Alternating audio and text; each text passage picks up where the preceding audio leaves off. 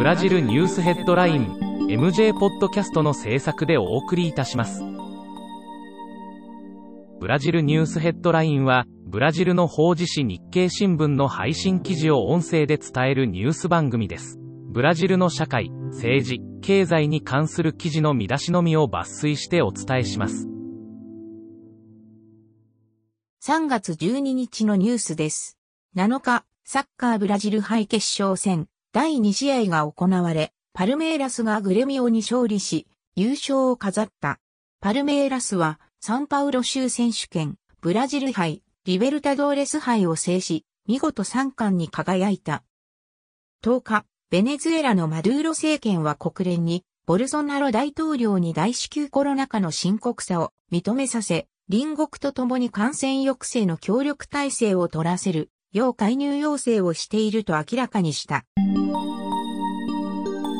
ブラジルニュースヘッドライン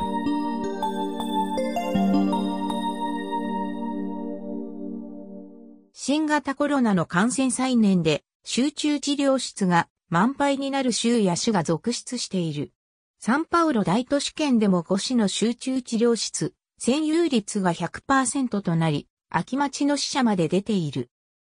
11日、サンパウロ州は医療崩壊の進行をとどめるため、現行の活動自粛規制をより厳しくし、15日から紫レベル規制を採用すると宣言した。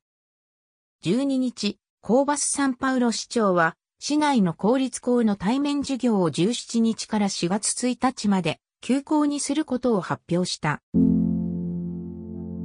日経新聞サイトでは最新のブラジルニュースを平日毎日配信中。無料のメールマガジン、Twitter、Facebook、Instagram から更新情報をぜひお受け取りください。